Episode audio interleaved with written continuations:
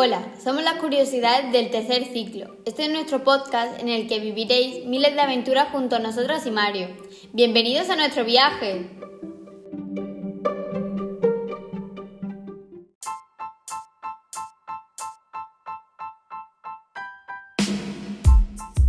Bienvenidos y bienvenidas a nuestro nuevo episodio. Hoy no vamos a viajar, sino que os vamos a contar sobre el Día Escolar de la No Violencia y la Paz, ya que el próximo domingo se conmemora este día. Este día se celebra el 30 de enero por Mahatma Gandhi, un gran hombre que defendió y promovió la no violencia y la paz, y fue asesinado un 30 de enero por defender estas ideas. Ahora os dejo con Inma, que os contará más sobre él y lo que luchó. Él en verdad no se llama Mahatma, sino que es un sobrenombre que le dio el poeta indio Tagore y quiere decir alma grande. Con eso podemos deducir que no solo pensaba en él, sino en los demás. Nació en Porbandar, una ciudad al este de la India, el 2 de octubre de 1869. Él estudió para abogado en Londres, pero las circunstancias y la poca experiencia le hicieron que se volviera a la India y trabajara en una firma india como asesor legal en Sudáfrica durante 20 años. Sirvió para el ejército de camillero y presenció las desgracias y horrores de la guerra, cosa que le motivó a hacer movimientos pacifistas y en el proceso fue arrestado varias veces consiguió que millones de indios formaran un movimiento masivo para expulsar al imperio británico de la India. Gandhi llevó una vida sencilla y humilde, no aceptaba tierras, vestía con las clases más bajas y era vegetariano. Cuando empezó la Segunda Guerra Mundial, la India pidió la independencia a Gran Bretaña, pero esta le impuso una condición, que los indios y los musulmanes resolvieran sus diferencias. Eso conllevó a que la India se separara en dos. El 30 de enero del año 1948, Gandhi se dirigía al resto de la tarde en Nueva Delhi cuando fue asesinado por Vinayak Natura Godse, un extremista hindú que le disparó tres veces. Por eso el Día de la No Violencia y Paz es el 30 de enero.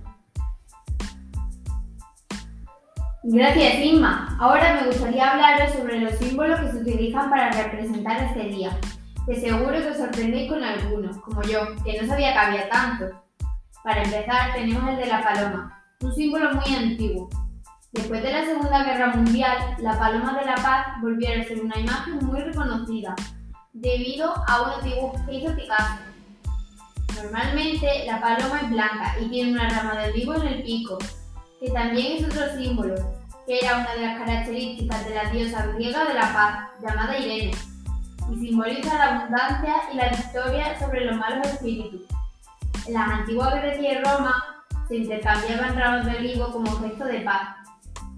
Gerald Alton, un diseñador inglés, creó, creó otro de los símbolos que consiste en un círculo con una línea y dos cruzadas que representan las letras D y N, desarme nuclear.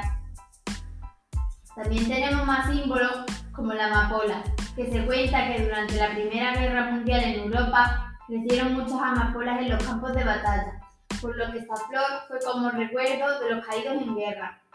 Aparte de los símbolos, también hay muchas personas como Gandhi que marcaron para luchar por la no violencia, o como Malala Yousafzai, una mujer muy luchadora. Mario contará más sobre su historia. Malala es una de las personas que más se influyen en el mundo por luchar a favor de la paz. Nació el 12 de julio de 1997 en el Valle de Swat, en Pakistán. Actualmente tiene 24 años. Cuando era pequeña se pelaba con sus dos hermanos. Deseaba un lápiz mágico para cerrar una cerradura para que no entraran su hermana para molestarla. También para parar el tiempo para poder dormir una hora más cada mañana y para quitar el olor del basurero que estaba cerca de su casa.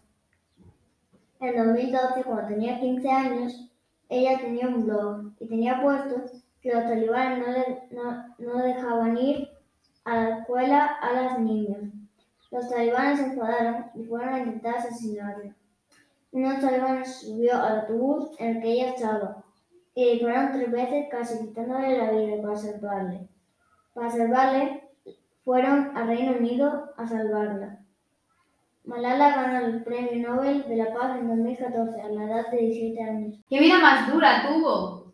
También tenemos por aquí a Rocío, que quiere contarnos sobre una de las otras mujeres que lucharon por vivir en paz y por la naturaleza. Wangari Maathai. Wangari Maathai fue una mujer muy importante porque luchó por el medio ambiente. Nació en Kenia. Recibió el Premio Nobel de la Paz en 2004. Fue la primera africana en obtener este, este premio y la primera profesora en Kenia. Ahora contaré su vida. Wangari plantó unos árboles que poco a poco iba creciendo. Cada día Wangari tenía que ir a buscar agua para sus cinco hermanas y hermanos. Pronto su madre le confió un pequeño huerto. Wangari aprendió a cavar y a plantar. Plantó cientos de árboles en el lugar que, ocupaba, que ocupaban los bosques que otros habían destruido. Unos cuantos días más tarde, Wangari iba feliz a la escuela con sus hermanos y primos. Terminó la enseñanza secundaria en una época en que muy pocas mujeres africanas sabían leer. Cuando, Wangari regresó a casa, los colonos británicos ya no se los amos. Kenia es independiente, pero los árboles todavía no pueden crecer en paz. Los kenianos talando sus propios bosques una y otra vez. Wangari quedó impresionada. Ya no quedaban animales salvajes. La mitad de las mujeres ya no podían alimentar a sus hijos. Los ríos estaban llenos de barro porque la lluvia arrachaba la tierra, porque las raíces de los árboles habían sido arrancadas. El clima estaba más seco porque la vegetación moría. Wangari no podía esperar. Le hizo saber a todo el mundo que no podía talar los árboles porque era el futuro. Se transmitió su mensaje por los pueblos, en los diarios, en las cartas dirigidas al gobierno. Ella volvió a plantar árboles. Luchó porque no se talara ni un árbol más. Wangari se convirtió en la mujer en la que tenían que matar. Wangari fue humillada y golpeada. Fue encarcelada en varias ocasiones. En 2002 el presidente fue derrotado y Wangari fue elegida diputada. Y no solo eso, el nuevo presidente la nombró ministra de Medio Ambiente. El 8 de octubre de 2004 fue galardonada con el Premio Nobel de la Paz. Fue una persona que defendió el medio ambiente y murió en Nairobi en 2011. Hola Elena, ¿qué tal si nos hablas sobre ese libro que estás leyendo? ¿Ese es de la historia de Nelson Mandela? Sí, es de Nelson. Él nació el 18 de julio de 1918 en un pequeño pueblo de Sudáfrica. Su padre era una persona muy importante. Era nieto de un rey, aunque no tenía ningún derecho a ser rey. Su vida cambió por completo cuando su padre murió. Nelson solo tenía nueve años. La crió un primo de su padre y consiguió darle muy buena educación. Mira que en aquella época no era nada fácil llevar a un joven negro a estudiar. Pasaron los años y querían que Nelson siguiera la tradición familiar y que fuera funcionario, pero no fue así. Nelson quería estudiar justicia y se fue a la capital de Luxemburgo a trabajar como vigilante y oficinista. Después de un tiempo consiguió lo que él quería y abrió una, una oficina de abogados junto a Oliver, Tambo. Pero él estaba triste porque veía que las cosas de su país le iban bien y los negros sufrían mucho. Así que decidió unirse al CNA, Congreso Nacional Africano, que era una organización que luchaba contra la opresión a los negros. Hasta que apareció el apartheid, que significa separación, que consistía en separar de raza.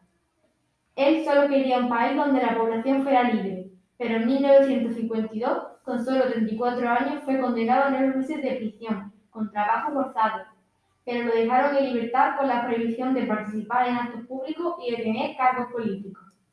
Él no abandonó sus ideas a pesar del peligro que conllevaba, pero la alegría no duró mucho. En 1960 lo volvieron a detener, pero esta vez estuvo 27 años en prisión por defender los derechos de los negros. Y finalmente consiguió acabar con el apartheid e instalar la democracia en Sudáfrica. En 1994 se convirtió en el primer presidente democrático del país y a lo largo de su vida ha recibido centenares de reconocimientos entre ellos el Premio Nobel de la Paz en 1993. El expresidente sudafricano falleció a causa de una infección pulmonar que contrajo durante su etapa en prisión, el día 5 de diciembre de 2013. A día de hoy se le sigue recordando por su gran sacrificio y por, y por los derechos de los negros. ¿Y sabéis lo que tienen en común todos ellos?